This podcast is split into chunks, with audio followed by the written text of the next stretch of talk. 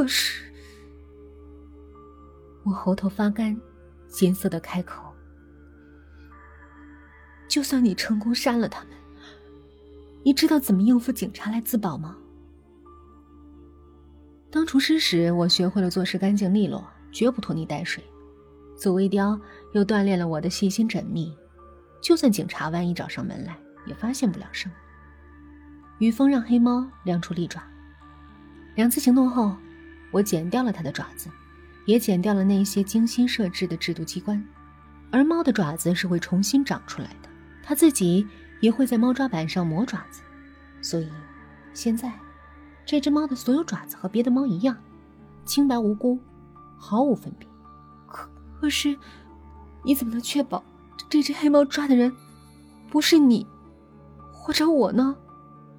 因为我在它爪子里安置的是河豚毒。为了让他对这种东西敏感而又厌恶，我控制过最轻微的分量，让他知道轻微中毒后的难受。我的前女友，你的前男友。我都在他们不注意的时候，碰过他们的胳膊，让河豚的气味留在上面。这对我来说，实在不是什么难题。云峰抚摸着黑猫，河豚肉的滋味是鲜美无比的，猫的鼻子又是很灵的，微弱的鱼类气味会让它们兴奋盎然地凑近它们，但近距离之后就会闻到那其实让它厌恶的河豚气。而那两个人，在他主动靠近时，都会自以为是的认为是在和自己亲近，下意识的想跟他玩结果一伸手，就迎来了致命的死亡之抓。顺便说一下，现在我家里一星半点的河豚毒素都没有了，被我处理的干干净净，清白无辜。我瘫在椅子上，呆呆的看着雨风。这是那个让我走出背叛黑暗的人吗？这是那个阻止我杀前男友的人吗？是从他口中说着黑夜的必然消失，就像他的必然降临一样吗？今天晚上你怎么都傻愣愣的，一点不笑啊？云峰笑眯眯的看着我。除了我的精心设计，其余的没什么好惊讶的。你不是曾经也想杀了你前男友，就像我。想杀了我前女友一样吗？顺便说一句，那天我前女友离开之后，我没有打电话告诉她那句精彩绝伦的话，好像脓疮一样在身上跳动，让人恶心又难以忍受。因为那样做太不谨慎了。不过这句话我已经在心里跟他说过了，作为我对他无比真诚的悼词。是你跟我说什么？不要因为背叛的小黑暗，主动走进更大的黑暗呢？我叫道：“那是因为你的计划太幼稚、太天真，操作狼狈、破绽百出，难以收拾。我不想看到你被自己的愚蠢行动害了。你杀你前女友我不管，但你为什么要杀我前男友？”于峰的笑容蓦然消失，因为你自己表现出。你对他还没彻底放下。从你表示你要在他面前争口气时，我就感觉到了。你会要在一个陌生人面前争口气吗？而事实也确实如此。他消失后，你渐渐不安，这根本逃不过我的眼睛。而你今晚的态度，更显示出这一点。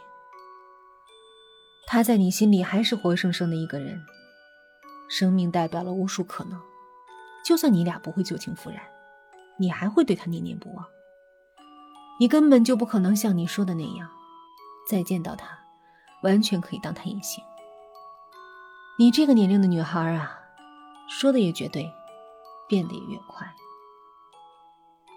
我再一次目瞪口呆，无言以对，而且脑袋混乱的就要爆炸了。我俩都是有感情洁癖的人，从我第一次见到你。送你那朵玫瑰花，我就莫名其妙的对你有好感。雨风柔声的说：“那天清晨，你看上去就是一副典型的失恋模样。不过我当时就想好了，不管你有没有男朋友，不管你喜欢什么人，我都要在渐渐了解你之后，干净彻底的，让你进入我的生活。没有哪个男人，会为一个没什么感觉的女孩，一顿接一顿的烹饪大餐，和她耐心聊天，所以代替你那双柔嫩的小手去杀了你的前男友，也就是顺理成章，和我非常乐意去做的事儿。我看着他。忽然感到一种深深的恐惧，并不是害怕他的力量、他的诡计、他的变化无端，而是怕蕴藏在他心头的那种一干到底的劲头。你，我我不会，我也不敢跟你在一起。你做的一切，在我看来是从未有过的黑暗。我要离开。我要回学校，我再也不会来这里了。我虽然腿脚发软，但还是勉强撑起身体。你自己说过的，黑夜的必然降临，就像它的必然消失。我会远远离开你的黑暗，让它消失。